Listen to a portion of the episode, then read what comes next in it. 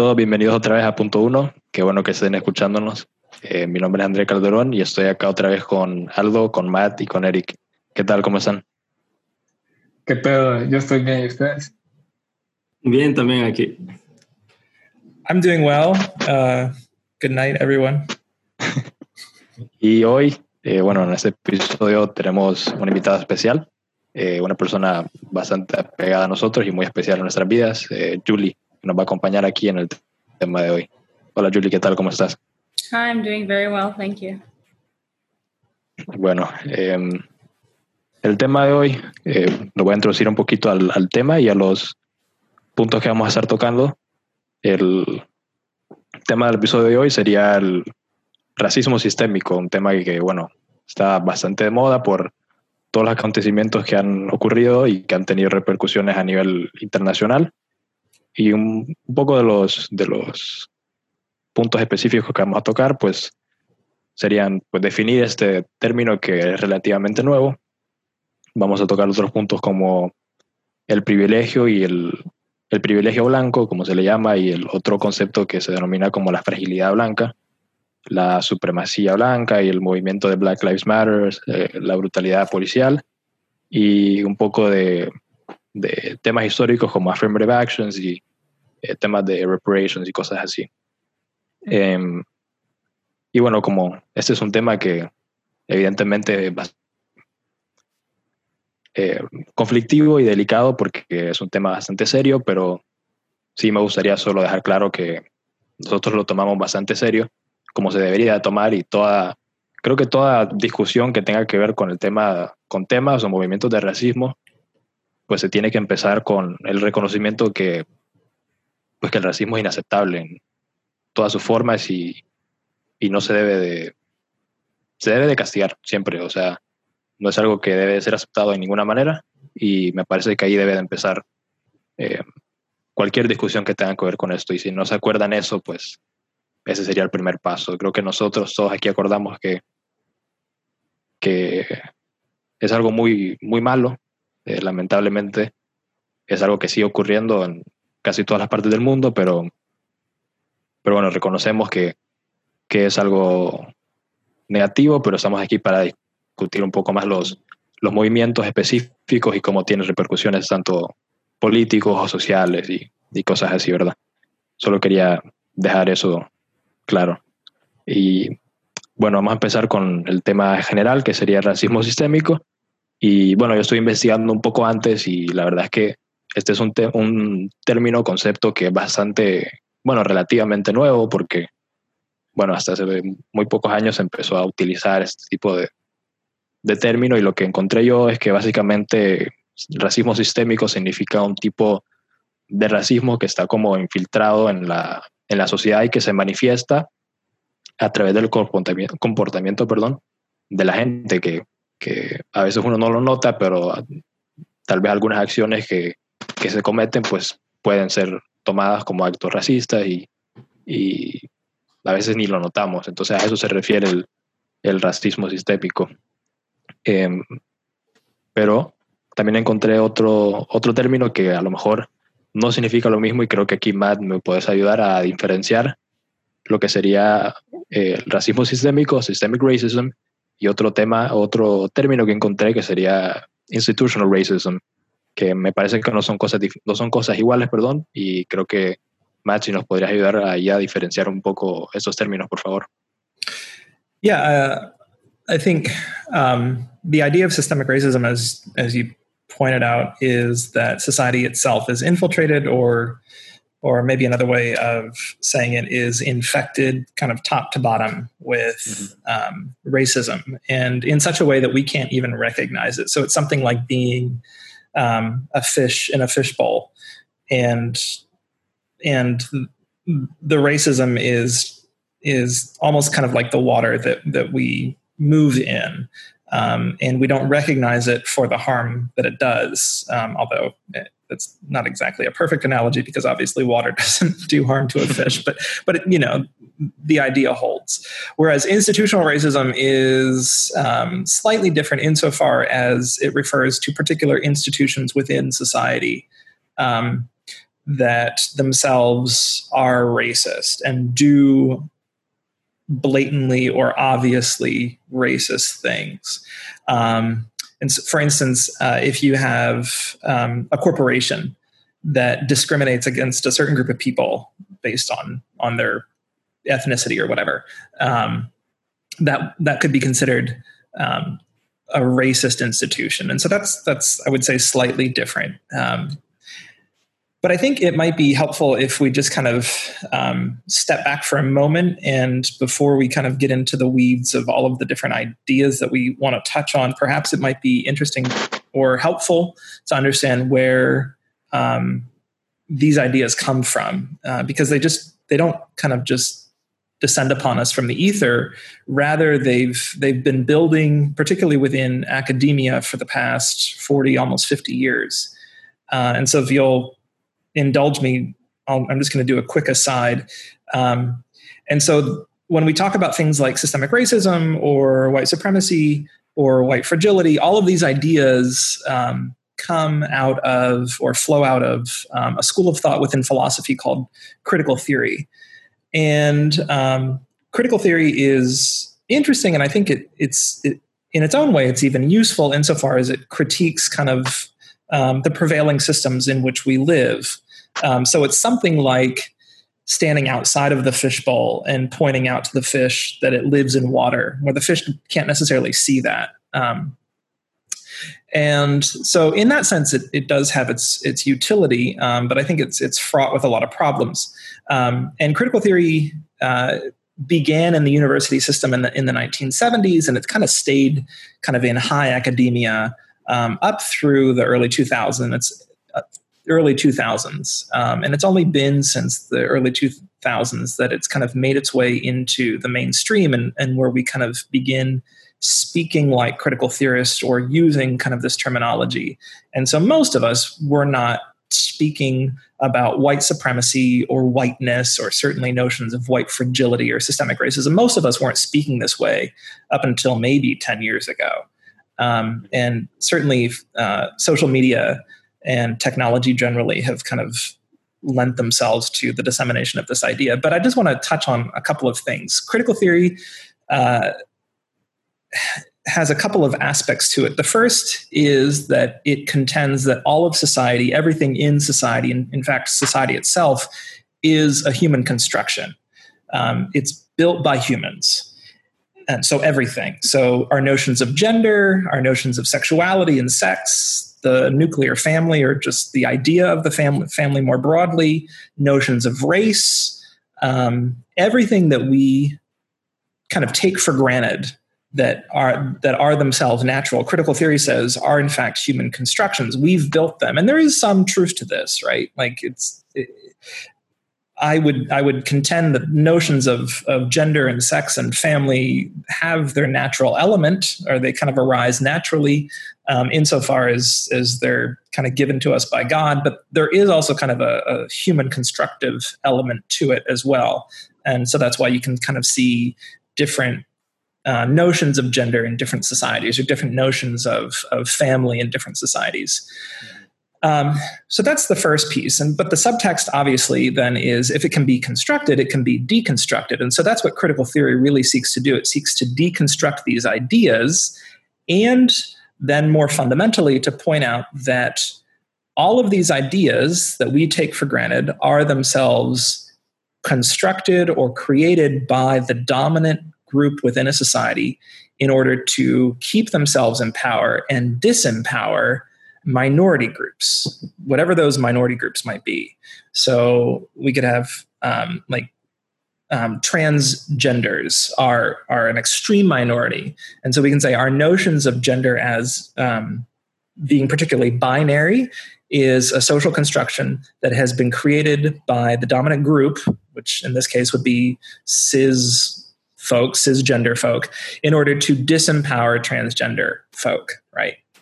And so, as it relates to critical race theory, right, our notions of whiteness and our notions of the way society ought to function, even the way we think, um, is a construct, or it's a white construct designed to disempower black folk, particularly, but but that's really only within the United States. Um, we could say minorities of some sort or other, um, and this idea is has um, some utility again insofar as it goes, um, but I think there's uh, some problems with it. The first is, and, and I think we'll talk about this a little bit more, is that kind of the attendant ideas that flow out of this critical theory and, and this idea of everything is human construction, and it's particularly um, constructed to disempower certain groups of people. Um, has to be taken almost as an axiom of religious truth. There is no way to prove it particularly. If you look at history there's no there's no point in history where all the white people got together and said we're going to do this. We're going to build society in such a way as so as to disempower black people. Um, and that might be a little reductionistic but but there is a point there that that it's very difficult to prove it's true. It's just critical theory is a lens through which to view society. But but it doesn't necessarily make it true although critical theorists really do believe it's true and the other piece is that it doesn't really give us a positive movement forward. And so, one of the, the questions that I've been asking in other spaces, not here, um, about things like systemic racism is if systemic racism is true, what is it that we should do uh, to get rid of it? And what is kind of a positive program that we might implement in order to eradicate something like this systemic racism? And critical theory, I think, has a really difficult time at um, at giving us a positive program. They're really good at deconstructing. They're not themselves very good at constructing. And I think I'll leave it at that for now. There's there's another element insofar as as I think particularly critical race theory gets really really close to looking something like Hitler's theory of race. Um, but maybe we'll leave it there because I think I've already talked too long. So I'm sorry, Andre, for hijacking that. But no, no, no, está bien porque qué bueno que nos dice como ese background info porque la verdad es que todo este movimiento o toda esta idea de systemic racism, como dijiste, es algo eh, relativamente nuevo y la mayoría de nosotros, si no todos, eh, no sabemos en realidad de dónde viene, solo lo escuchamos y pues lo tomamos por, por hecho que, que es un, como una buena idea y que es algo positivo. Y la verdad es que sí tiene sentido porque como estabas explicando la, el critical theory, sí lo relaciono bastante a este movimiento porque lo que veo yo son quejas de, de, una sociedad construida por blancos y para blancos. Eso es básicamente lo que están diciendo. Y, y como dijiste, no, no tienen un plan como específico para, para cómo reconstruir la, la, sociedad. Lo que miro yo es que su plan es como turn it upside down, pues, o sea, solo darle vuelta a todo y como que volver a empezar de nuevo. Eso me parece lo que, lo que quieren lograr, pero, pero sí lo, me parece bastante interesante. No sé, algo que pensás vos de, de, todo este tema, porque la verdad ha estado por todos lados y, y cada quien pues tiene su... hace lo que, lo que piensa, ¿verdad? Pero ¿qué pensás vos acerca del, del tema y esto de critical theory también? Eh, no sé si esta no es mi área de, de expertise, pero creo que sería un poco como identity politics, eh, Kaiser. No, I think uh, certainly identity politics is one of the things that kind of naturally flows out of critical theory because it doesn't look at the individual, rather, it begins to see people in terms of their group. And so this is where I think it kind of gets really close to something like race theory from the far right um, and maybe where like the far right and, and, in this case critical theory is is a theory or a philosophy of the far left. And so this is maybe where those two ends kind of meet because it begins to see people almost exclusively as members of a group with immutable traits. And so if i see a black person i should be able to tell more or less how they're going to act respond think so on and so forth. And and and same for a white person right? Sí o sea lo que siento yo es que el argumento de que hay una constante lucha entre dos grupos, en este caso entre los negros y los blancos, por poder, y que en este caso los blancos están, tienen más poder, los negros son víctimas y, y eso que es un privilegio, que es malo, y están constantemente eh, quitándole sus recursos o impidiendo que los negros sean exitosos. Y siento yo que otro argumento es de que ah, existe una disparidad entre ciertos resultados entre estos dos grupos y que esa disparidad se explica solamente por la raza. que, por ejemplo, eh, cantidad de riqueza que los dos grupos tienen. Si uno tiene menos que el otro, es porque esto solo se explica por su color de piel o al grupo al que pertenece. Y me parece que es una explicación muy simplista porque existen diversos factores que, que van a causar el resultado. En el caso de, de riqueza, de educación, el trabajo, la región donde está la persona. Entonces, no es tan simple así. Sí, aparte, como dijiste vos, lo plantean como una lucha constante entre dos razas y como que en ningún momento están de acuerdo, sino que es tipo esta, esta guerra como back and forth entre dos razas y, eso es lo que, lo que nos pintan. Y, Eric, perdón, te vas a saltar un ratito, pero sí me gustaría escuchar qué, qué tiene que aportar Julie, porque tal vez algo diferente a lo que pensamos nosotros. pero Julie, I don't know what you make out, out of all of this. I mean, I think I, I do think it is more complicated than than I'm probably qualified to really talk about. But um, but I think for me, part of the the issue is in the wording of systemic racism. I think that the the the wording is too um, it, it's just inaccurate it seems like um, for what it's meant to mean because if if it is meant to mean that it's something that's um, kind of just a part of you know let, let's say us culture um, that that or you know, even western culture and it's just kind of like this basically overrolling fog that's over everybody and and so you you may or may not notice it and, and that's but it's still there and it still affects some people. And um, if that's the case, then that's not that's not systemic because systemic means that it's it's from the system itself. And so if you think about what the system is made of, it's made of policies, it's made of laws. Um, it's not made of people. Like people are not the system. That the system has to be everything outside of the people.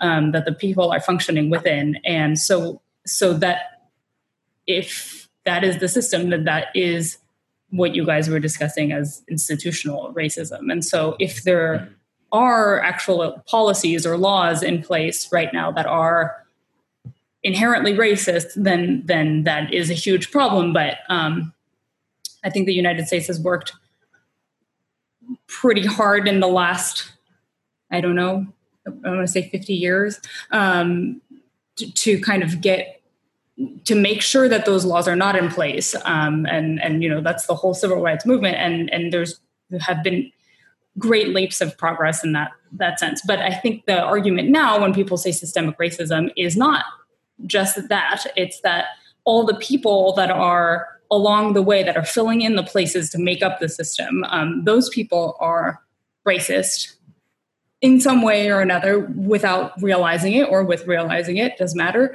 um, because they are simply because they are part of that system. And that just doesn't make any sense in so far as if the people are are prejudiced or inherently biased in some way then that's not the system. That's that's the people within the system. Um, if the system itself is perpetuating this then that, that's a different issue but again the, there are no laws uh, you know, or policies that I know of now that are in place that are doing this thing. So, so I, I would be willing to believe that um, there are people, individuals, not full groups of, defined by race or any other, you know, demographic, um, but individuals along the way who are perhaps inherently biased, um, and and and that I think would be a problem, and it would really actually hinder um, you know the minority or the the oppressed group's ability to to to work the system in the same way as as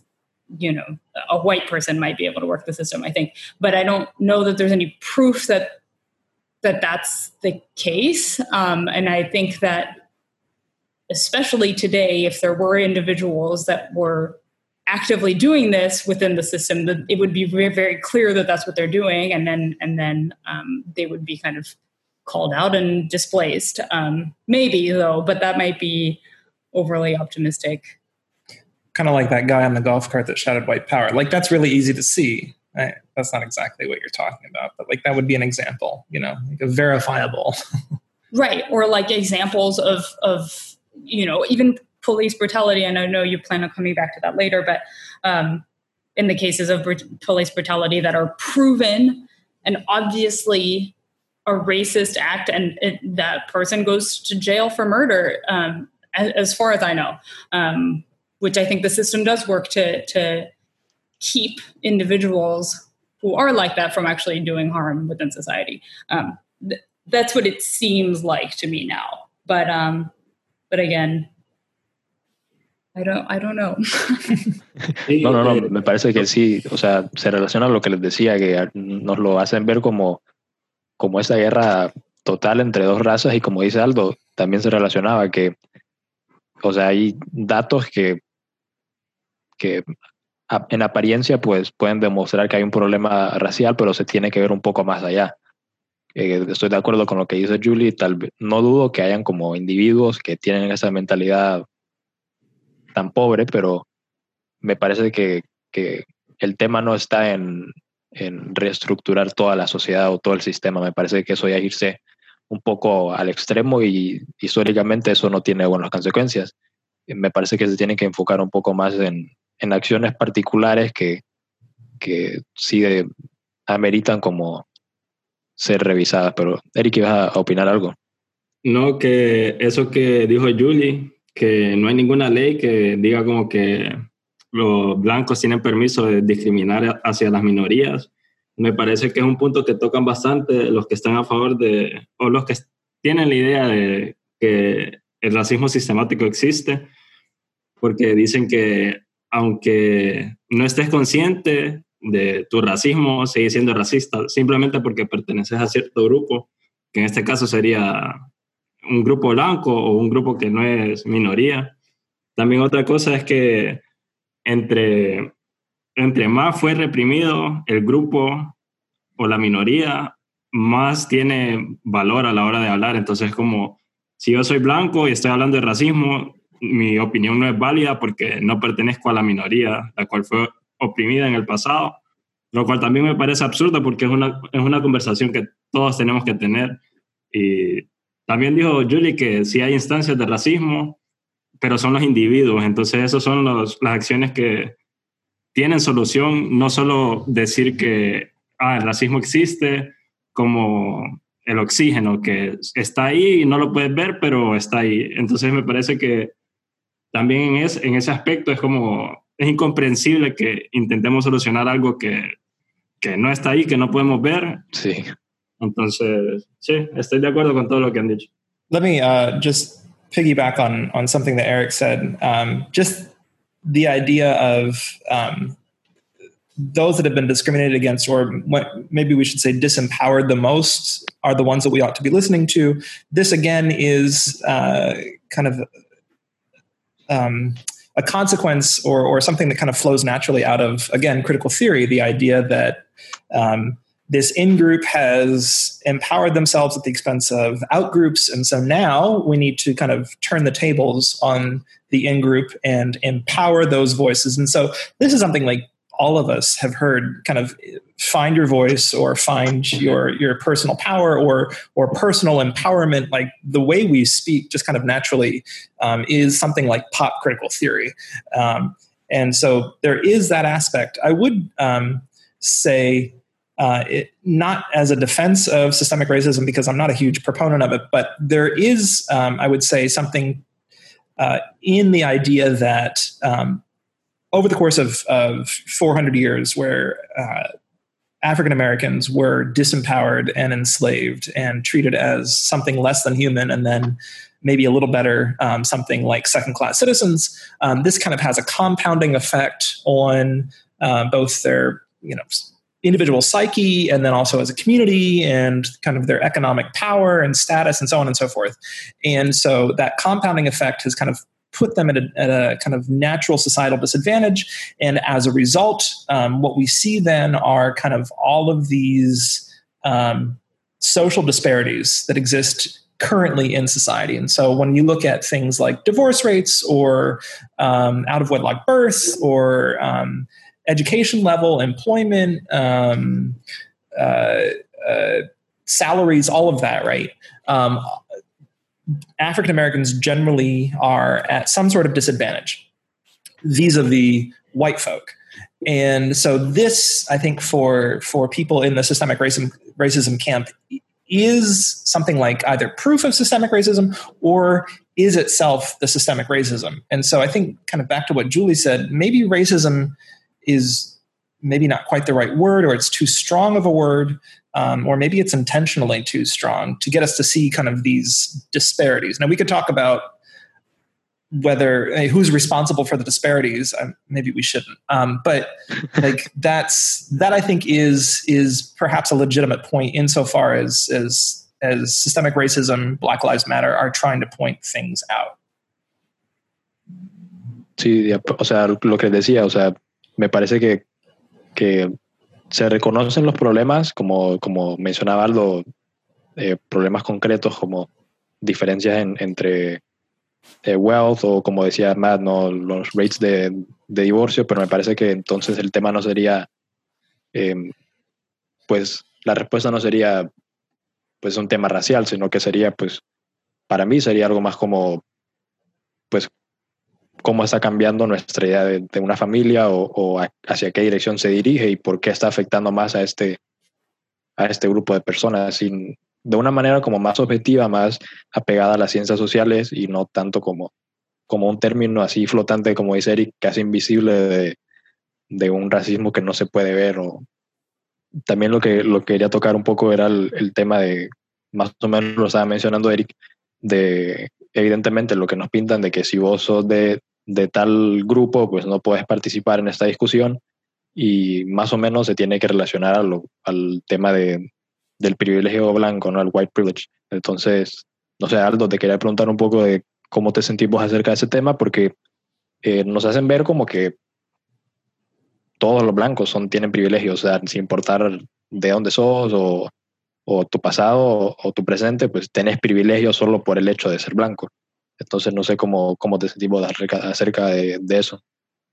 Eh, no sé, porque es algo difícil de cuantificar, de saber cuánto de lo que has logrado, por ejemplo, se debe a simplemente a tu color de piel o algo que has hecho vos individualmente, a sacrificio, qué sé yo. Y así como cada grupo tiene sus cosas buenas y sus cosas malas, eh, cada grupo pasa por sus dificultades y por tal vez en otros aspectos tiene facilidades. Pero no sé, siento yo que a veces este, no sé si es el movimiento en sí o diría más como que algunas personas en específico, es que como dijo, creo que fue Eric, de que, ah, ok, si tenés cierto color de piel no puedes opinar, eh, tenés que escucharlo y si intentas desafiar mi punto de vista, lo que estoy diciendo, eh, es inaceptable, cómo, cómo te, te osas a, a, a, interrogarme. Si tengo todo el peso de, de los años de esclavitud de, de, mi, de mi raza y no sé qué. Y que hay gente eh, como John McWhorter que creen que este movimiento se ha convertido casi como en una eh, religión, de que está como sería el pecado original, que sería nacer blanco, que es algo de que no te puedes quitar, que siempre va a estar con vos, es algo malo, de lo que tenés que estar constantemente recordado de que sos blanco, eso es malo. Eh, no puedes desafiar un punto de vista porque eso sería como blasfemia blasfemia se dice, pero no sé. Y cosas así, de que algún día la sociedad se va a, dar cuenta de todos esos problemas y va a haber una nueva reconstrucción del sistema, como un judgment day. Entonces, no sé, siento yo que es un punto de vista muy simple otra vez, como, ah, si sos exitoso es por, porque sos blanco. No, no, no es tan así. No, aparte, eh, me parece interesante porque sí es cierto que aunque no lo notemos, eh, sí, o sea, si lo pensamos un poco, sí es más o menos como la religión, porque te están pintando como eh, el problema es este, pero en el futuro, en algún futuro va a llegar un cambio, como decís vos, tal vez un de que el juicio, cosas así, ¿verdad? Y va a haber un cambio de la sociedad así como total.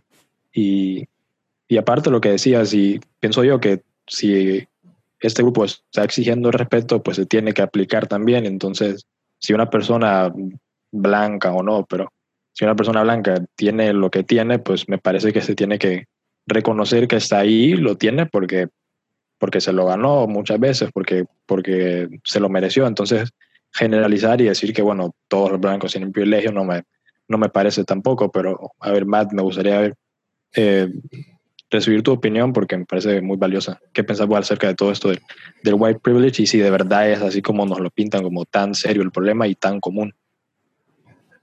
Oh man, uh, white privilege. it's again, I think I think that's insofar as as Aldo kind of introduced the idea of of a religion. Uh, it seems like it's it's an irrefutable idea. It, it becomes something like another axiom of of religious faith. Like there's no way to disprove that you have white privilege or don't have white privilege. Like it's it's just you, you, we accept it and we renounce our privilege right?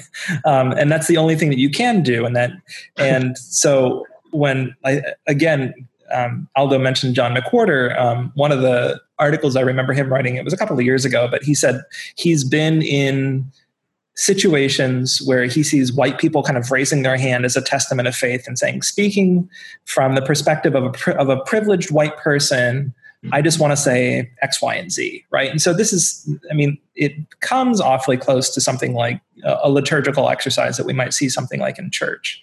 Um, eh, no, otra cosa de que, eh, no sé si vieron que había un video de unos eh, activistas, supongo, de Black Lives Matter, que le estaban, a ellos les estaban dando los pies unas, unas personas blancas, que hay que ver como, qué raro esto este, está el video, no sé si lo han visto, de varios actores de I Take Responsibility, como que, ah, esta es mi culpa, prometo en un futuro, estoy arrepentido, no sé qué, que ya si lo pensás desde ese punto de vista, como yo creo que tiene razón, eh, McWhorter, casi, casi como una religión. Well, that's exactly what it was. It was something like a, a civic religion. And just like those of, I mean, none of us here are Catholic, except well, maybe Andre, you're Catholic now. Um, what? news to you, Aldo. Um, but but when you when you go to mass, like you like the entire church kind of goes through this litany of confession, and um, then there is kind of on the other end kind of an, an acceptance of of the grace of Christ, and that that's what saves us. Um, and so, what we all saw there in that video, I think it was in Bethesda, Maryland, was something like a litany of confession. I confess to being white and I promise to do X, Y, and Z. And it was this entire thing.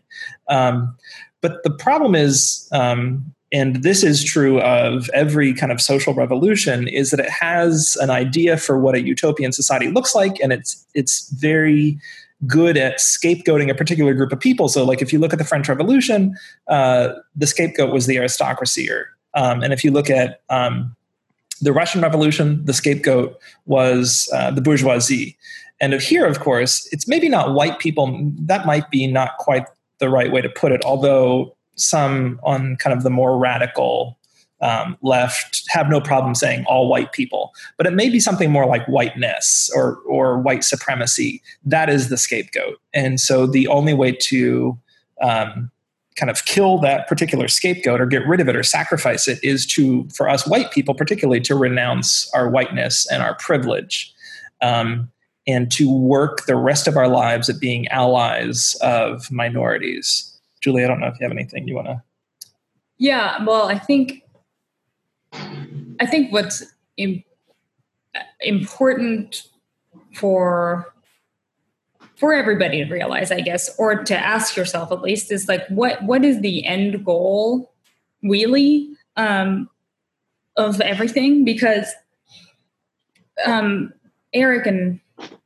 Matt both mentioned, and maybe Aldo too, the, this kind of um, this idea of because you're white, whatever, like you don't get to you don't know you don't know and you don't get to talk about this um, it, it goes way past um, just the like you don't understand because you haven't gone through it it's way more than that it's it's um, because because you're white you have nothing of value to add to this. So you should just be quiet.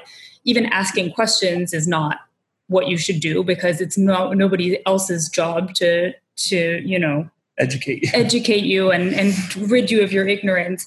Um, so basically, you should just be quiet. Um, to me, it looks a lot like it's just an ad hominem you know fallacy it's just it's attacking um, instead of being willing to listen to an argument or to even a point of view it's just attacking a person's and in this case it's not even a character it's just um, it's just a demographic which happens to be that you're you're white um, and so the when you have a fallacy like that um, as a pretty major part of the the the conversation um, to me what it seems to be doing is is shutting down any possibility to leading to like harmony and and actual equality in society because that's not the end goal. That how could that possibly be the end goal if if you're saying an entire group of people has nothing of value to contribute to to you know basically this whole debate? Um it it can't be that. So so to me, it looks a lot like it's just trying to shut down any dialogue at all. Um, and and we've been seeing this not just with race, but like with you know gender and and everything lately. Um, that that it's just you. We should. We don't need to have a conversation about this. If you don't agree, you're in the wrong. Like you're coming from an, a place of evil, whether or not that's your fault um, you're coming from a bad place and so we don't need to hear you out um, and so that shuts down the dialogue and to me the point of that is to well i guess if you believe that rhetoric and dialogue if the point of that is to reach truth right which i guess all of philosophy kind of um, ever since like Plato and Aristotle. Um, that's like the whole point is you have a dialogue, and then and then through two disagreeing positions, you can eventually reach truth. Um, and so it seems like if you're shutting down the dialogue, it's because you have a problem with the notion of truth itself. And I think that's because um, there's an entire school of thought that's kind of running rampant where truth itself is something that needs to be um, we need to be suspicious of because the concept of truth was built by whoever was the dominant group, which is obviously white people um, in all of history. And because the concept of truth was built by white people, then we should be suspicious of the concept of truth. And if dialogue is what leads us to truth, then we need to shut down the dialogue. And so then if you do all of that, then there's nothing left to like, there's nothing left. And so I think and obviously I haven't thought about this nearly enough, but it would seem like that might be why it looks so religious and it almost needs to be that religious. It's it, to me, it's because when you've gotten rid of everything, including truth, you have nothing to start. Like you need a metaphysical superpower, basically, like something supernatural to help you. Like a new Big Bang, you need to start from scratch, and so in order to do that, you need to believe in something that's supernatural, um, and or, or somehow somehow out of this world. And so that's I think why there's there are weird overlaps between uh, religion and and what would seem like you know political activism now.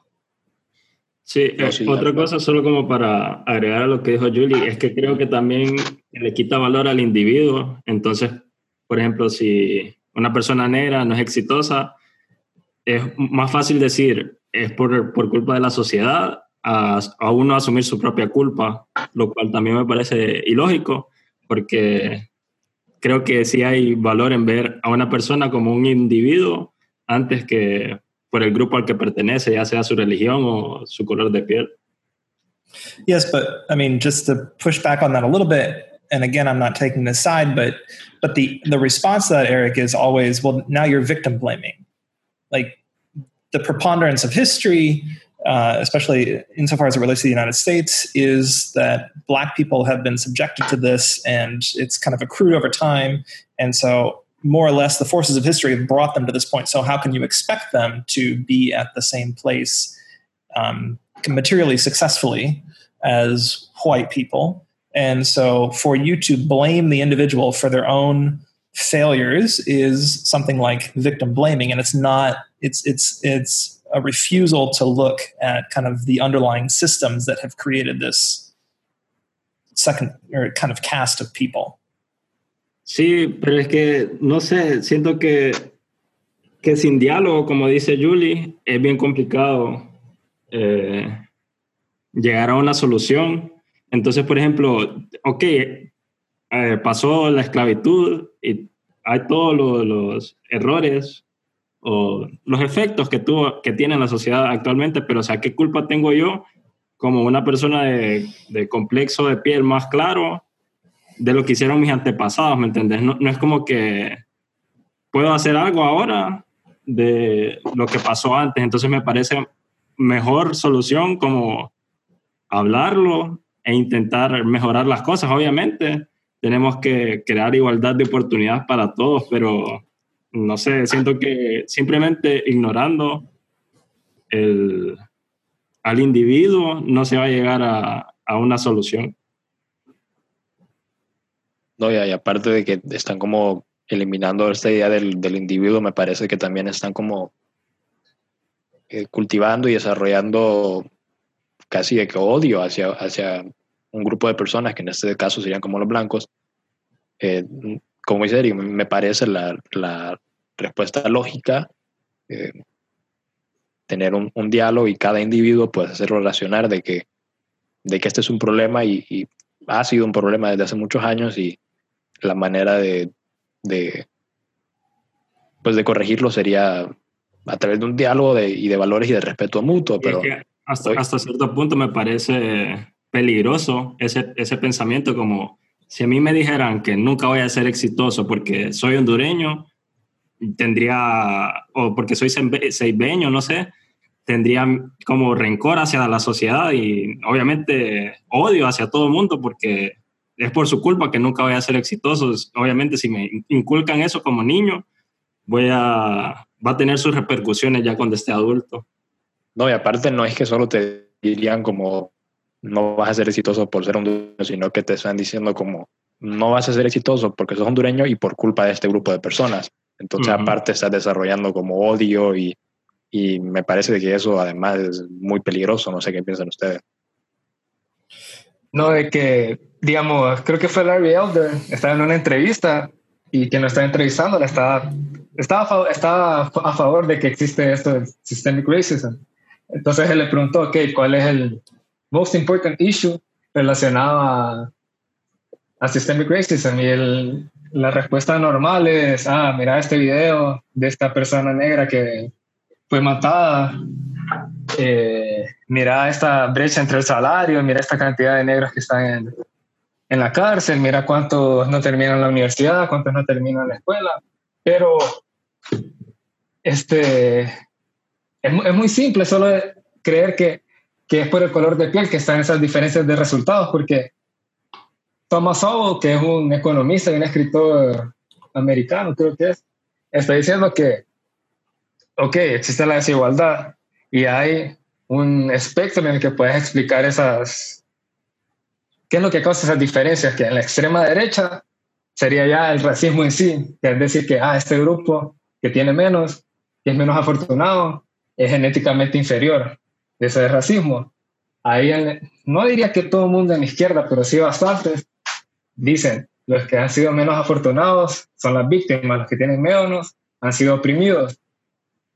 Pero eh, da dos argumentos para eh, refute estas dos como extremos, que sería, eh, hay un grupo de, de niños que fue estudiado, que se llama el Terman Group, algo así, que eran niños que tenían el coeficiente intelectual del top 1%. Entonces los acompañaron como por 50 años para ver qué pedo, qué es lo que hacían con su vida. Y de ese grupo, que ya es un grupo pequeño, que es el top 1%, había desigualdad, como por ejemplo en el tercio superior de los niños, cuando ya crecieron y todo, ese tercio superior tenía 10 veces más títulos de posgrado que el tercio inferior. Y hasta niños que ni siquiera entraron en ese grupo, habían dos que terminaron ganando el premio Nobel. O sea, de un grupo pequeño ya hay desigualdad, que tenían el mismo potencial genético, pero no hay otros factores que, que van a influenciar este resultado. Y para el argumento de la izquierda de que alguien fue oprimido, que por eso no hay resultados iguales, está un estudio del National Merit Scholarship, que es la beca nacional al mérito en los estados, que agarraron varias familias, por ejemplo, una familia de cinco niños, y analizaron cuántos, eh, el orden en el que ellos nacían y cuáles eran los finalistas. Y el primogénito era finalista más veces que los otros cuatro combinados. Y lo mismo pasó en la familia de cuatro hijos, en la familia de tres hijos, en la familia de dos hijos. Y también, en general, el promedio del coeficiente intelectual del que nace primero es más alto que el promedio del coeficiente intelectual de los que, que nacen después. Que eso solo, dentro de los muchos factores que hay, solo te demuestra que la atención del papá es importante. No creo que alguien diría que ah, un papá oprimió a otro hijo o le dio preferencia a otro, sino que existen varios factores que van a afectar un resultado y que la desigualdad pues es algo que, no sé, es algo difícil de como pinpoint decir, ah, fue por esto que, que, hay resultados diferentes. Sí, aparte, eh, Thomas Sowell me parece que es un buen ejemplo. Si no lo conocen, a los que están escuchando, sí búsquenlo porque es bastante interesante lo que habla. Eh, me parece que es un buen ejemplo de que este diálogo del que hablaba Matt eh, y Eric sí se puede tener y me parece que es bastante fructífero. Pero cuando vos lo querés tener y no sos parte de ese grupo, te, te juzgan y, y no te dejan, pues, y eso se relaciona un poco, aquí siendo la lista de los temas que tenemos que cubrir, se relaciona un poco al, al, al tema este de white fragility y creo que Matt ahí nos puedes ayudar un poco a describir un poco qué significa, qué significa esto. So Julie might be better at, at describing it. Do you want to? No. Okay, Julie doesn't. Want, Julie doesn't want to. Uh, I'll jump in later. Uh, this is, I mean, as, as, far as I can tell, um, it's an idea that was um, propounded by um, a theorist named Robin DiAngelo. Uh, she wrote a book called White Fragility. uh, I think it was. I think it came out a year or two ago. I could be wrong. Um, and at the time it came out, it was a number one bestseller. It beat out. Um, oh, it must have been more than a couple years ago. Um, because it beat out the Hunger Games on you know Amazon's number one bestseller. Like everybody was talking about it. She was. Fue en el 2018. Ah, okay, okay. Um, so uh, everybody was talking about it. She was really sought after. She was on Jimmy Fallon's show. Uh, and the idea is that white people, um, even if they're not intentional racists, are so entrenched in this system of, of white supremacy and are used to living in their white privilege that any attempt to kind of point this out to them brings kind of brings up within them these feelings of defensiveness and and kind of this pushback and kind of wanting to verify these these claims that are being made against them. And so this defensiveness on the part of white people is what she calls white fragility. Now again this is simply like you have to take this as an axiom of faith and it is something like circular logic um, because any attempt at trying to even refute the theory of white fragility is an example of your white fragility. Like there's no refutation of this idea. Um, it is everything. Everything can be explained apparently with white fragility. Um, it was really interesting. Um, it, it's kind of come back around in popularity in the past month for obvious reasons. Um, but a writer on the left, um, his name is Matt Taibbi, um, and maybe we can add one of his, his this particular post um, to our documentation. Um, but he he read the book, reviewed it, and he's very liberal. Um, he's actually he wrote a book himself about police brutality in the African American community, and the book title itself is called "I Can't Breathe." And so that should kind of give you an idea of what he thinks of police, insofar as as they're doing their work in the black community. But um, he called what the book White Fragility perhaps the dumbest book ever written. Um, and that, that beats out Donald Trump's um, uh, Art of the Deal. I can't breathe. So um, it's just an absurdly stupid book. Uh, she, at one point, she kind of gives this um, kind of anecdote of how she herself displays white fragility insofar as like she made this kind of really weird joke about a black woman's hairstyle. It was it was very strange, like something about like I don't know the frizziness of your hair or something. I, I can't remember. And the woman was off put, and so um, she couldn't understand this at first, and she kind of had to wrestle with these these feelings of defensiveness. And then she sought out a white friend that was very good in cross cultural um, dialogue because apparently that's what you need in order to be able to just kind of approach a person and say, "Hey, why did I offend you?" Um, and this this person, kind of experienced in cross cultural dialogue, was able to kind of explain the situation to her. Um, she's an exceedingly vapid writer, but um, uh, maybe I've kind of blown the entire conversation on white fragility. I don't know if anybody else has, has anything else to add. Eh, no sé si, si eso está como asociado a white guilt.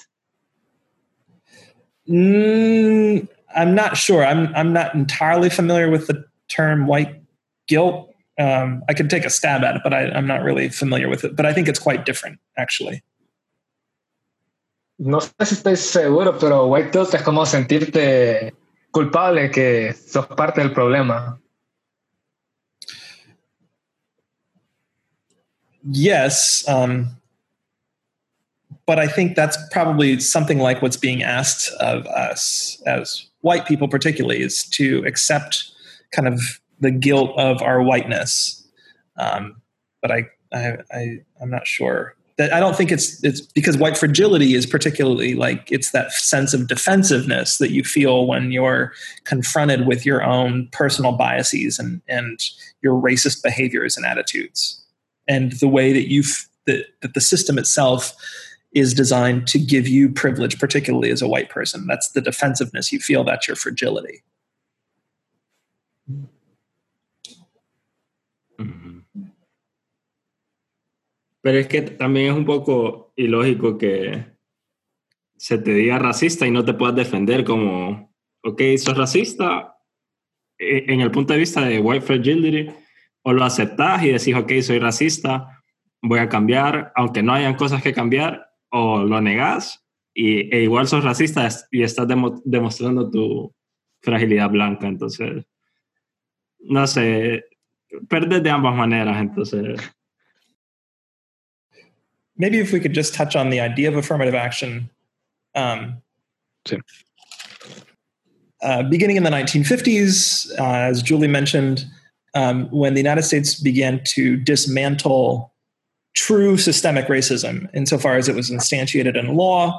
Um, what was expected and what we all kind of hoped, like, and you see this in Martin Luther King's I Have a Dream speech, was something like mo- society moving towards color blindness. That, I mean, color blindness at one point, although now it's considered racism, but at one point, color blindness was um, seen as the ideal or kind of the hope of where society would end up someday. Um, and what many people, and, and, even Martin Luther King towards the end of his life, um, realized uh, as the 1960s moved on after the passage of the Civil Rights Act and the Voting Rights Act, um, is that in spite of kind of the leveling of the playing field, that black people particularly were still at a serious disadvantage. And so how are we going to rectify that that disadvantage? And i think there is a case to be made for something like a rectification within society. I think that that's a i think there's a case to be made. I'm i think the pragmatic issues are are fraught. Um, but at a, at a philosophical level i think you can make the case. Um, so the ways in which they tried to fix the situation were fundamentally through Lyndon B. Johnson's The Great Society, in which they were going to funnel billions of dollars into poor communities and primarily black poor communities um, in terms of, in, by way of like housing and education and, and so on and so forth. And then also, particularly with respect to um, job placement in the government and um, educational opportunities at the university level, they were going to grant affirmative action, which is something like quotas. And so they would simply um, say, we need so many um, black people in uh, our university in order to meet these particular particular quotas to show that we are making some sort of affirmative action to advance black people to rectify the social inequalities and again, I think there might have been a case to make. But what we began to see very quickly in the 1970s was that um, this was not the case, and it was it was what we were getting was something like um, really unprepared people filling positions for which they could not do well. Um, and and it, again, has, having nothing to do with their genetics, it was simply a, matter of preparation, and um, and so we began to kind of change the system. But but more or less since the 1970s, we've had in place, particularly at the university level, something like quotas. Although quotas themselves are illegal, but we universities find ways around that. Sí, no, yo creo que... Aldo, antes de que, de que de opinión, solo me, gusta, me, gustaría dar un poco de contexto a la gente que, que tal vez no, no, sabe qué es Affirmative Action específicamente, pues básicamente es esta idea, como dijo Matt, que nace más o menos como en los 50, que se, pues básicamente se enfoca en tratar de, eh, ¿cómo te digo?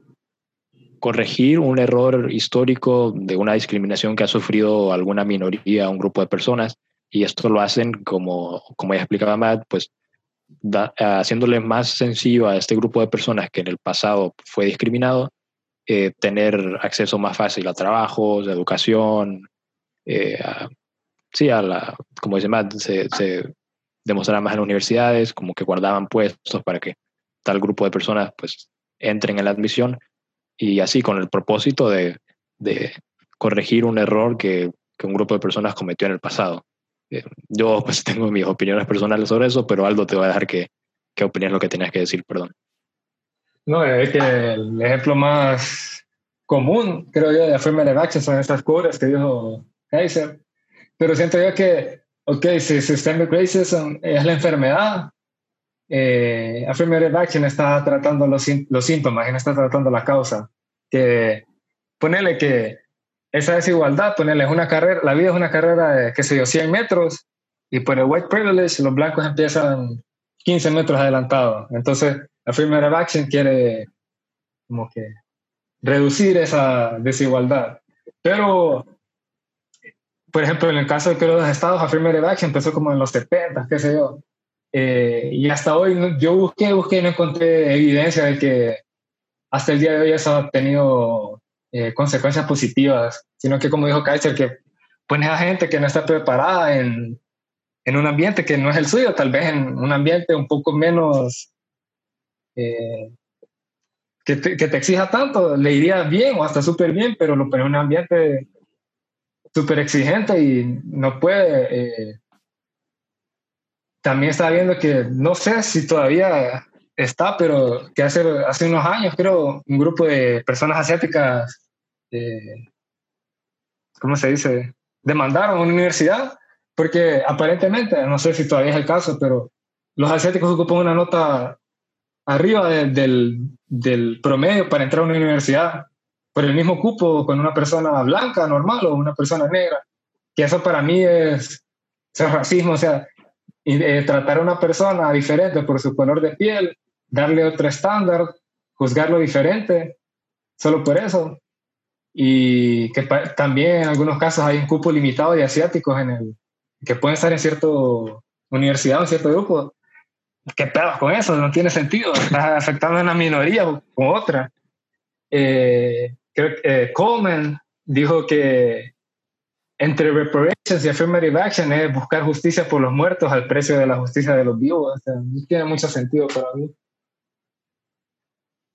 No, sí, a, mí, igual eh, te decía que, que, tengo mis opiniones personales. Creo que los problemas evidentes y los que además me resaltan a mí son que, como dice Aldo, estás poniendo gente que tal vez no está preparada para el puesto.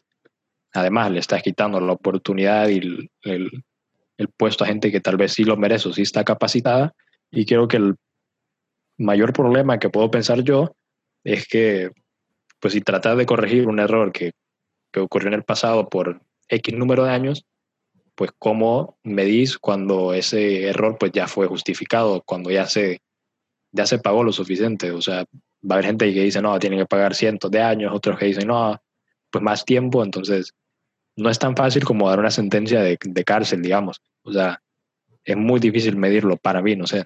No sé qué piensan Eric y tal vez Yuri después puede opinar. Eh, sí, estoy de acuerdo con lo, con lo que decís que, o sea, ¿hasta cuándo se va a seguir haciendo la, la, estas cuotas, por así decir? Porque si no me equivoco, en lo que estábamos hablando para, para hacer el, el episodio de hoy, Aldo mencionó que, que en una entrevista de Thomas Sowell, eh, como que un señor de la izquierda estaba defendiendo la discriminación positiva y que dijo, no, en, en 20 años ya se van a quitar y pues todavía siguen, o sea, siguen siendo disparejas, pues. Entonces, no sé, no sé Aldo si me puedes decir si lo dije bien o no. No, sí, es de que en una entrevista de Stobo con otro señor, no me acuerdo el nombre, como en los 70, 80, y que, ok, affirmative action es como que, que eh, vamos a hacer esta cuota, tiene, tiene que haber tanto porcentaje de cierta minoría. De aquí a 20 años esa disparidad de resultados se va a desaparecer y, y vamos a quitar esa cuota, pero siguen ahí, no hubo ningún resultado, no mejoró nada, entonces... Además que hay, infinidad, que hay infinidad de... No infinidad, pero hay bastantes minorías. O sea, puedes decir que, ok, los negros son una minoría, pero eh, qué sé yo, los Native Americans son otra minoría, los, las personas transgénero son otra minoría. Entonces, no sé cómo sería eso práctico si lo aplicas a todas las minorías o todas las divisiones de grupos que podrías pensar. También que, que sale de la suposición que, que cada grupo tiene una forma de pensar y que va a haber más diversidad con eso, pero no necesariamente porque pertenezca a un cierto grupo significa que va a pensar de cierta manera y que necesariamente va a diversificar las ideas que salgan de, del ámbito de educación, más que todo. Sí, la verdad es que, como, como dice Aldo, es bastante difícil como medirlo y probarlo de una manera pragmática, entonces no me parece una opción como muy, muy viable en ese sentido, pero a ver, Julie, creo que si puedes opinar algo acerca de esto de affirmative action, tal vez vos sabes un poco más del tema y, y cómo te sentías al respecto. Well, I think it's there's several issues. Um, like you guys are talking about this idea of like how do you know when it's been paid for when like when the basically the sins have been atoned for? And i think uh, part of that issue is is looking at it like that as in like there's a group who has sinned in the past and they need to pay for their sins or atone for them. And and and then eventually you know once they've expiated their sins then we can then we'll be even. Um, but i think like that shouldn't be the goal um, just because it's I think it's really problematic to even look at individuals who are alive today as just part of some larger group that extends across an entire race and all of history forever. Like it's not even possible. So i think that that's really problematic and it should be instead of looking at it as like how like if we accept that there really is a deficit um, for whatever reason amongst the African Americans and that they they aren't getting the same opportunities as everybody else, um, then then how do we fix that? And so, okay, um, I think affirmative action and, hopefully was trying to do that rather than trying to, um, you know, do justice or whatever. Um, and I think part of the issue is what you you all have been saying, like you know, you're putting people who are unprepared into you know programs or jobs or whatever situations that, that they're not prepared for. I think that's really harmful on several levels. Obviously on the first level of then you have somebody who's unprepared doing a job or in a program um, and so then that job or that whatever it's not being done to the to the you know to its full potential sure. Um, but i think um, maybe a more dangerous um, consequence of that is that then you have this individual um, you know a person like a minority. Um, so you have an, an, an individual african american who is put in this situation that they have to no, no no fault of their own have not been prepared for and then they're flung into this this position maybe if this really is how you know it was being done. And then when if they start struggling because they're not prepared or they're not doing the job to its full potential because they're not prepared or whatever it is then they become a representation to the rest of the world of what all African Americans can do. And so then the failure becomes an example of what the whole the whole race is capable of. And then it's like, see, this person was given this position, given this opportunity, and they failed at it. And so that's that then becomes that's really terrible for if African Americans have an idea of you know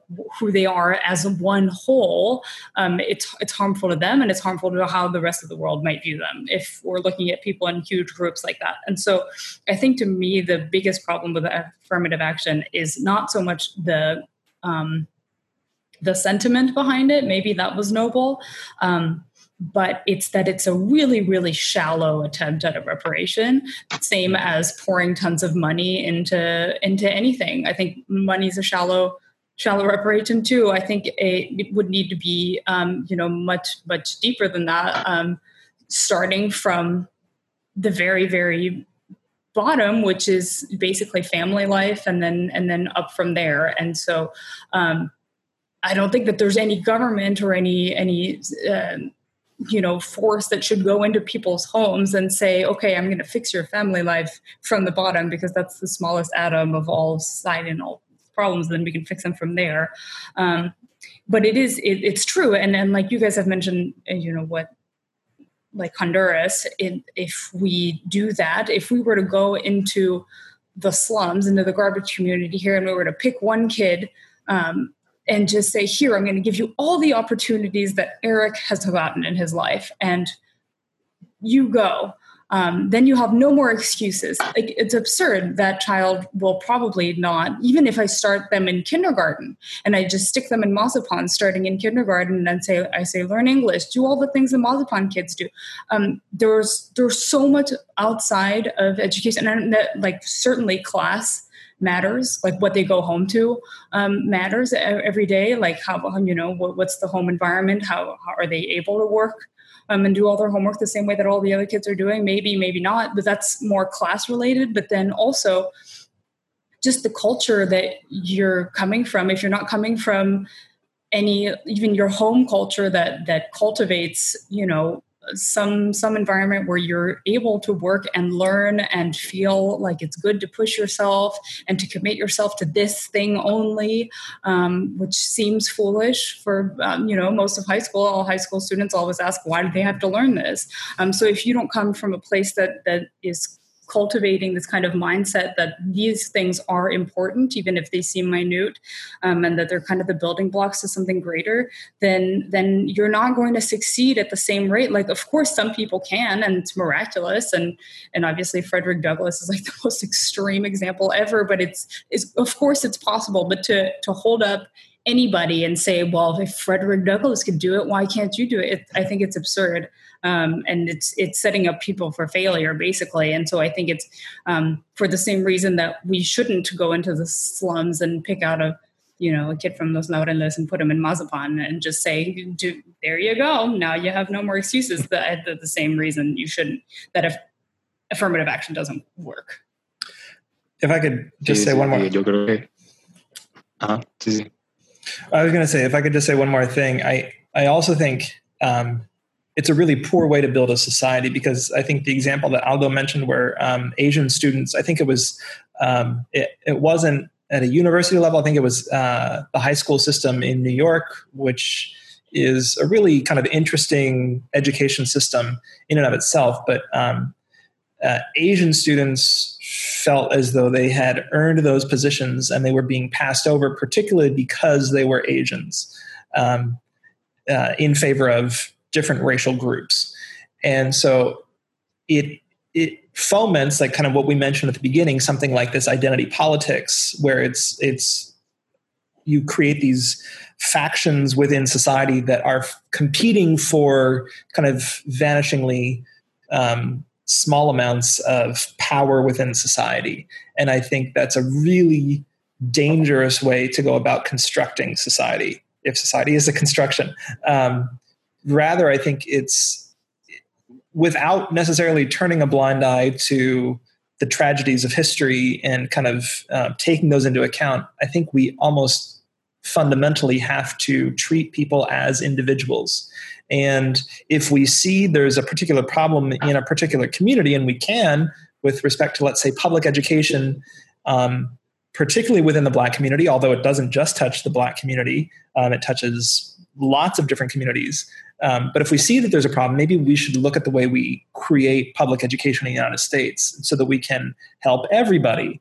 Um, and so as we go about creating policy, we should we should kind of do it colorblind, gender blind, um, and so on and so forth, right? Instead of trying to mm-hmm. give a little bit to this identity group over here and a, little bit to this identity group over here and try to kind of keep everybody happy because in, inevitably it's going to create um, factions and um, mutual animosity. And that's no way to build a society. That's actually a way to destroy a society. Um, and so I think maybe I'll, I'll end there with that. Sí, me, sí solo, quería... Solo quería Ajá. No, que quería decir que hay cosas que la política o el gobierno puede hacer y hay cosas que, que simplemente no puede hacer.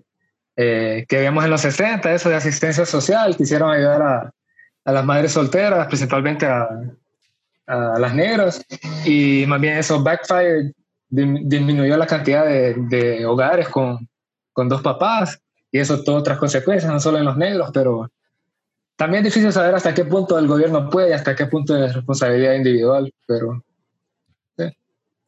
sí, yo solo quería retomar un poco algo de lo que dijo Julie, que relacionó un poco a, lo, a una discusión que buscaba yo de que escuchaba de este Steven Crowder, que, bueno, bien controversial y no estoy muy de acuerdo con muchas cosas de las que dice, pero sí me pareció interesante una discusión que tuvo acerca de este tema, que decía que el problema no es tanto como, o no es tanto el tema del dinero, o sea, cuánto dinero tenga tal vez de que una escuela o, no sé, familias, de, eh, o sea, si no, el, problema más o menos como lo que decía Julie, es que es a un nivel un poco más micro, ¿no? Que es como, pues, fijarte en los problemas que hay en, la unidad familiar, en, en la escuela, en, y también relacionaba al tema de, de, los casos policiales, pues tal vez hacer un, como un filtro de, de, bueno, los policías que como individuos no cumplen con la ley, pues se tienen que castigar y los que sí lo hacen, pues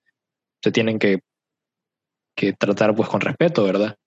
Entonces a eso lo relaciono un poco y creo que con eso podemos empezar a hablar de ya el último tema. Creo que cuando siempre que tengamos la oportunidad, pues lo vamos a tener que relacionar un poco Honduras.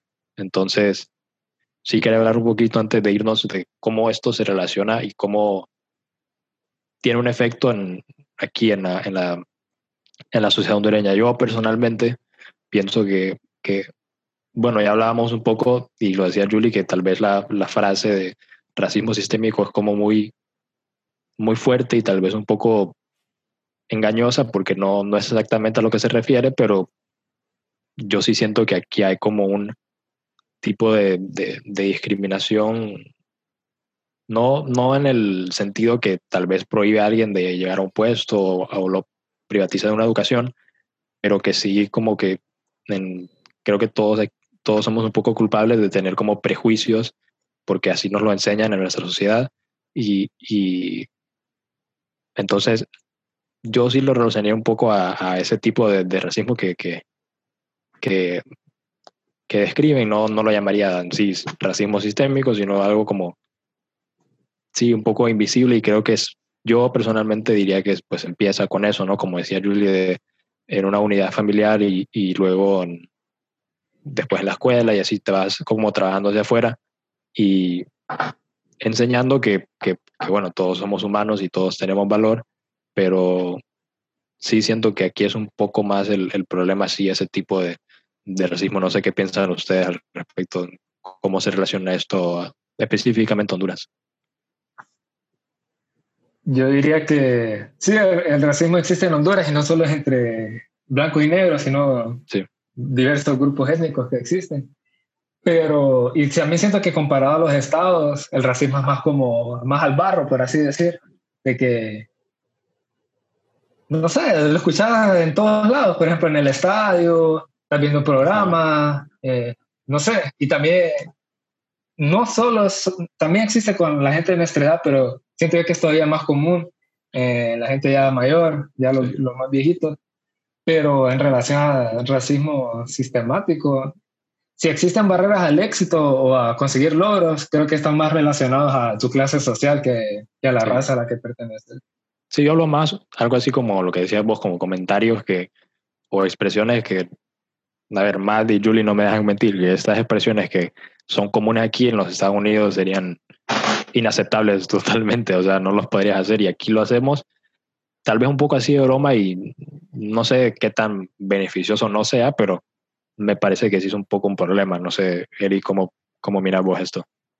Sí, yo diría que hasta cierto punto es, algo, no quiero decir, bueno, cultural, que es como generalizamos mucho, en especial como ciertas características de las personas, por ejemplo, es muy normal decir como chino o negro o chele, no sé, siento que son como, como cosas de nosotros, pero al mismo tiempo no, no siempre son como apodos, pues, sino como que hasta cierto punto se, se tiene esa idea, ese prejuicio de que las personas negras o los indígenas tienen ciertas características que, ah, es porque es misquito o es garífuna, va a ser de tal manera, lo cual me parece mal de, de, pensar. Sí, aparte creo que sí lo mencionan bien ustedes, que aquí en, en Honduras por lo menos sí lo miro bastante serio en cuanto a, a los grupos étnicos, como que tenemos este prejuicio de que son de tal manera y en realidad que no lo sean ya es algo, ya es algo raro. O sea, lo raro no es que, que los miramos así, sino que lo raro sea que, que, uno de ellos sea diferente. Entonces, eso es lo que creo que, en ese sentido, creo que sí tenemos que, que cambiar eso. Ya para, para terminar, a ver, Matt y Julie, creo que ustedes de, de, una postura tal vez un poco diferente, si ustedes creen que este de verdad es un problema en Honduras o, o cómo lo miran ustedes siendo pues no hondureños. Julie was just complaining about this today. okay, I wasn't. well, it's not complaint. Wait, I don't know what you're referring to. You made a remark, but no, the the most. It's not racism necessarily, mm-hmm. but um, Oh, I see what you're referring to. No, but I'm not, basically the thing that I noticed that that bothers me, and I'm not even Honduran, but if I were Honduran, it would definitely bother me. Uh, it's um, this kind of uh, I don't fetishization is probably preoccupation. It, no, it's not just a preoccupation. It, it like with the advertisements um, that that oh. almost always the advertisements are of people that you would never see here. They're like these blonde women with blue eyes, and it's like, or, or you know, and or like the models on everything. They're just they're all these white women um, that you would never ever see here, and it's just this subliminal message then that that if like this is the most beautiful out there, and none of you look like this by the way um, and that to me is it's not racism but it's like it's a it's a strange thing that gets that is done here that i think um, if i were to change anything um, you know as if i were honduran and i were to like you know like it would be that kind of thing like the, so that the culture itself kind of um, I don't know, values and upholds and like and champions the way that true the true Hondurans look. And obviously it's difficult because Hondurans look all different types of ways, but like then that's that's what should be tra- championed. Um, I think I think that that's one thing that I would point out. What you're referring to, Matt, is Oh, hold on. I just want to say, so are you in agreement with the thesis that upper middle class Hondurans are all about trying to earn white points? No, I disagree. I disagree with that thesis entirely. um, I I don't think it has anything to do with white points. I I do think that there is a strange, uh, yeah, championing of of the yo, white yo, image, but I don't think it has anything to do with white points with that whole. Yo, yo creo que es como una mezcla de eso con falta de identidad nacional, pero no. Sí, sí eso todo contribuye, todo contribuye un poco a, a, eso. Consumimos muchos productos americanos y no solo productos, sino música, moda, casi influences. todo es influences. Ajá. Casi but I don't think that's an issue. I don't. I don't see that as racism or even a lack of respect in your own culture. Um, like I think that's that's just a natural consequence of globalism. Um, like it's even if you go to the United States, at least in maybe the more diverse, I guess mostly in San Francisco, but if you go to San Francisco, 50% of the radio stations are not American music at all. You hear, you know, Indian music and you hear um, tons and tons and tons of Latin music um, on, you know, just, just because that's you know the population of San Francisco. But um, I don't think that's a sign. siento que en Honduras también se tiene esta idea como que los Estados Unidos es lo máximo que hay. Es como once you get there, no, no puedes ir más alto que eso. Entonces es como, no sé, cierto, siento que de cierta manera le quita valor a, a lo nuestro, a, a las cosas que tenemos en Honduras. Entonces, no sé. Well, I think uh, maybe we've found our topic for the next podcast, which is like, what is Honduran identity and how do you strengthen that? Um, because it does relate to one point that I want to, well, two points. The first, and I think Julie was going to mention this, is that Hondurans, it strikes me as speaking from a white privileged position, um, have something like a preoccupation with physical appearance. And so, like uh, Eric was mentioning, like we, you refer to people as chino or negro or chele and like so like the way you uh, appear physically is is has carries great weight and and gets remarked on a lot so um, our baby is we're, we're always told that he looks burnt because he, he, spends a lot of time in the sun. Like even our pastor the other day, we walked past our pastor's house and she stood and she's like, Oh my word, you're so red. like, he's not that red. or burnt. He's not burnt, is the thing. What? What? What? Tienes que ponerle bloqueador solar a mi. Cuidado ahí la so there is that. And then I think the other thing, and I, I this is something that I kind of appreciate about the Honduran culture, at least in Ceiba. I'm not sure about other places, but in Ceiba, like nobody takes anything very seriously. And so there is kind of a, a really much more laid back approach to everything, including race relations, which maybe then can easily slip into maybe not overt racism, although I've I've heard those things from people and I've I've been shocked. Um, but very often it can kind of slip into just kind of simple prejudices or maybe stuff that crosses the line, like stuff you shouldn't joke about. But because Hondurans and particularly Ceibeños are so laid back, like nobody takes it too seriously. Um, but I think maybe, and again, this might be something good for another podcast, is to like talk to some people from the Garifuna uh, community and see how they perceive it. Because I think I know I know speaking to some Garifuna at one point years ago, like within our own church. Um, they definitely perceived racism and they and they took it as very like they would laugh it off but they took it as very hurtful at the same time um, mm-hmm. and so i think that might be something to we could perhaps do sometime in the future but but yeah, definitely yeah. definitely i think we should talk about um, honduran identity because i think one thing that i really despise and maybe and i don't andre you're in charge but maybe we should end on this um, is that in Honduran education, you are told repeatedly that the Spanish have stolen your have stolen the riches of Honduras and that like you are all indios and that those evil Spanish came over here 500 years ago and they raped the the country and they've left it destitute which is if I'm not mistaken kind of a very similar narrative to what what is being preached by critical theory in the United States um, to racial minorities there.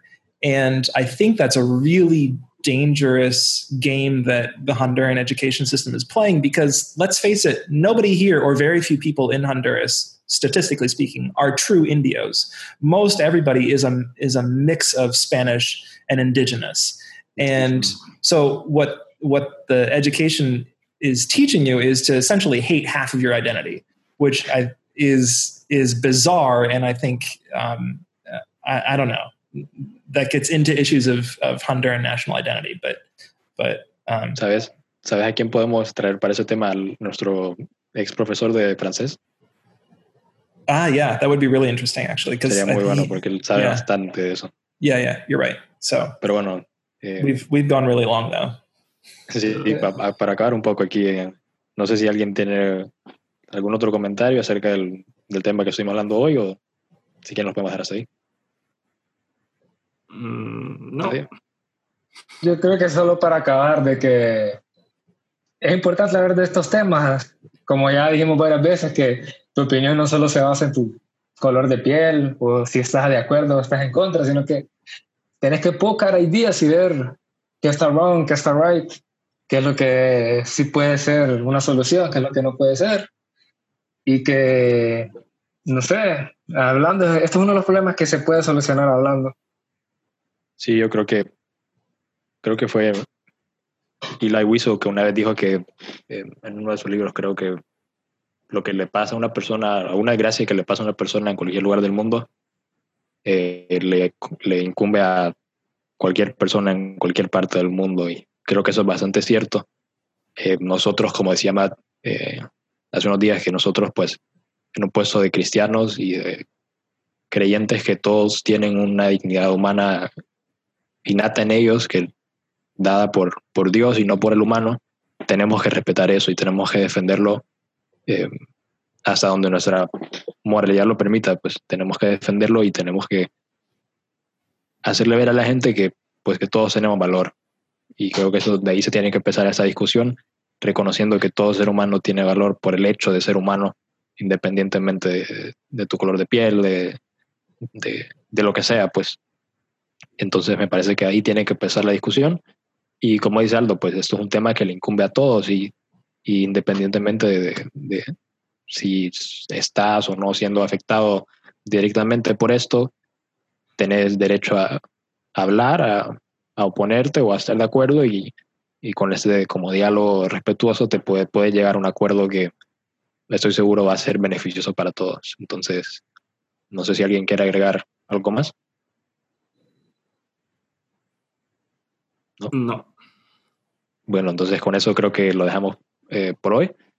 Matt mencionó algunos temas que tal vez sean bastante interesantes para el futuro. Como siempre, eh, nos pueden mandar sugerencias o decirlo algunos comentarios. Eh, estuvimos eh, compartiendo nuestra página de Instagram, también la pueden seguir y cualquier cosa, pues nos pueden, se pueden comunicar con nosotros a través de, de eso. Bueno, y para ah, acabar, pues que vamos a dejar las referencias para que las que sí, Sí, vamos a dejar de referencias que utilizamos en este video por si quieren eh, leerlas o investigar ustedes por su propia cuenta.